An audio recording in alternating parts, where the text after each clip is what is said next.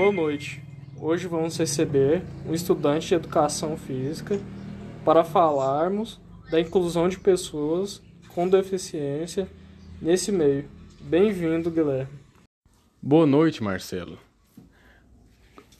Eu sou Guilherme, estudante de, da UFG do curso de Educação Física, bacharelado. Hoje vou falar sobre a inclusão é, em exercícios e atividade física para pessoas com deficiência, é, em especial pessoas com deficiência auditiva e visual.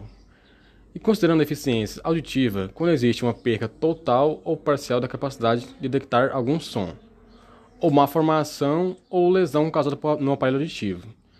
Já a deficiência visual é definida com a perca total ou parcial da capacidade de enxergar. Não é considerando deficiência visual aquela pessoa que recupera essa capacidade com o uso de lente, óculos ou até mesmo de algum tipo de cirurgia. Então, Guilherme, quais são os benefícios dos exercícios físicos para pessoas com essas deficiências? basicamente são os mesmos benefícios que pessoas sem deficiência obtêm. Porém, com melhoras no aparelho respiratório, cardiovascular e melhora física em si também.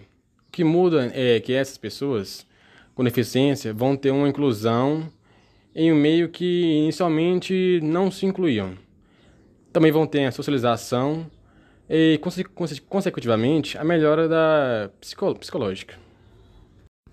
E quais são as limitações enfrentadas por essas pessoas no seu dia a dia? A principal limitação, em ambos os casos, seria o preconceito das pessoas que já frequentam esse espaço. É, o, deficiente, o deficiente auditivo não apresenta muita limitação.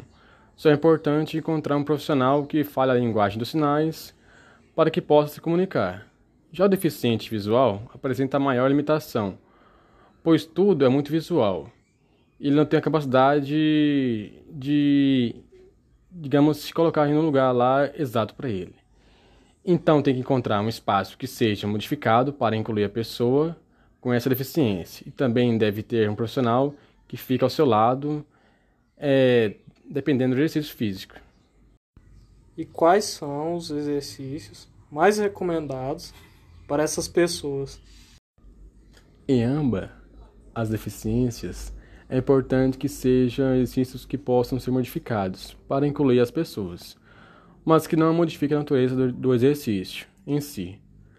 Para os deficientes visuais, utilizam obje objetos com sons, por exemplo, já ajuda bastante. Os deficientes auditivos já não têm um, nem, já, nem tanto problema com isso. Assim se deve, sem explicar o que é exercício, utilizando a linguagem dos sinais. Os exercícios mais usados são atletismo, basquetebol, ciclismo, futebol, handball, natação, vôlei, goalball e a musculação também. E como é o acesso dessas pessoas com deficiência a esses lugares no seu dia a dia, tanto em suas casas com, ou em lugares externos? O acesso ainda é um pouco limitado, principalmente para pessoas com deficiência visual por conta de espaços não serem projetados para incluir todas as pessoas, sejam elas com deficiência ou sem.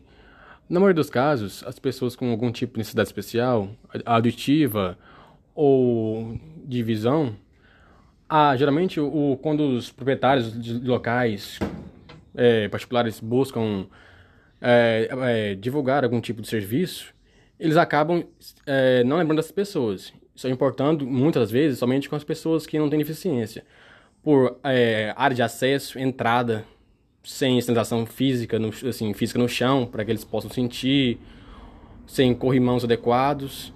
E ah, não, muitas vezes pensam mais em ganhar dinheiro do que com a inclusão de todas as pessoas que podem frequentar o local. Porque se eles, a visão deles é ganhar dinheiro é, prestando algum serviço, eles podiam pensar que todo mundo que vai estar lá vai dar algum tipo de renda para eles. Então, eles têm que trabalhar a parte da inclusão para todos. Se é um serviço particular aberto a quem já está pagando, se a pessoa está pagando lá, ele tem que ter um acesso especial para todos que possam frequentar o seu local. Então, Guilherme, você já teve convivência com alguma pessoa com, com algum desses tipos de deficiência auditivo ou alguma outra? Então, hoje em dia, no momento, não convivo com ninguém com nenhuma deficiência auditiva ou visual. Mas no passado, é, já convivi diariamente com uma pessoa que tinha uma deficiência auditiva. Alguns aspectos da comunicação são, digamos, em parte complicado para quem não consegue se comunicar em libras. Mas ah, no viver, no cotidiano, com, com você convive com alguém que fala a linguagem libra, vai indo aos poucos, você vai pegando um pouquinho de cada coisa. É, alguns gestos, sinais. É, mesmo sem ter a aula, assim, em libras, você vai comunicando com ela, é, ela vai te passando algumas coisas, você vai, tipo, replicando o que ela fala em libras para você no cotidiano. Aos poucos, você vai tendo uma interação com ela, aí você está num nível, assim, de uma complexidade nas, nas palavras, nos gestos em libras, no caso, que vocês vão, vão, tipo, conseguindo dialogar quase fluentemente.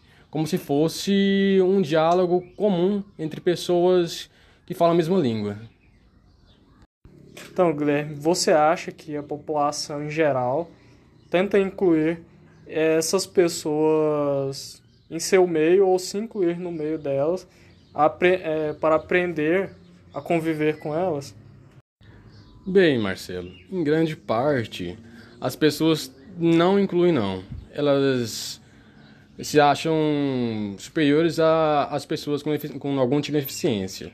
Porque elas pensam que a pessoa não vai conseguir ter uma boa vivência com elas, não vai conseguir ter uma comunicação é, fluente, mas estão enganadas.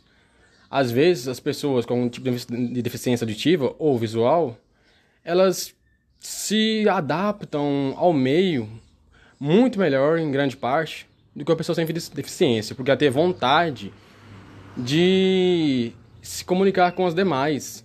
E ela acaba forçando ela mesma em se colocar naquele meio ali e ser uma presença, uma presença diferenciada.